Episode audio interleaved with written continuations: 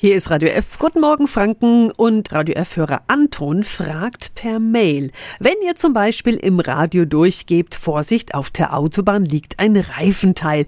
Warum ist das oft so schnell dann wieder weg? Und wer macht das weg? Und wie?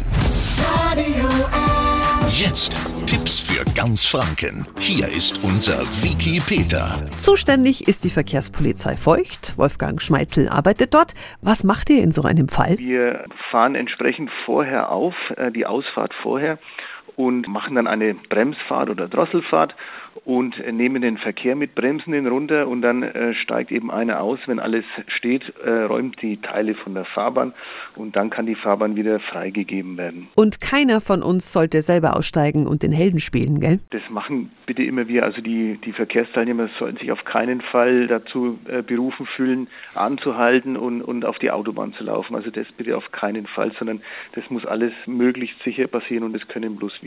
Wir können aber auf jeden Fall mithelfen und solche Hindernisse melden. Wenn Ihnen ein Gegenstand auffällt, bitte die Polizei anrufen. Tipps für ganz Franken von unserem Wiki Peter. Täglich neu im Guten Morgen Franken um 10 nach 9. Radio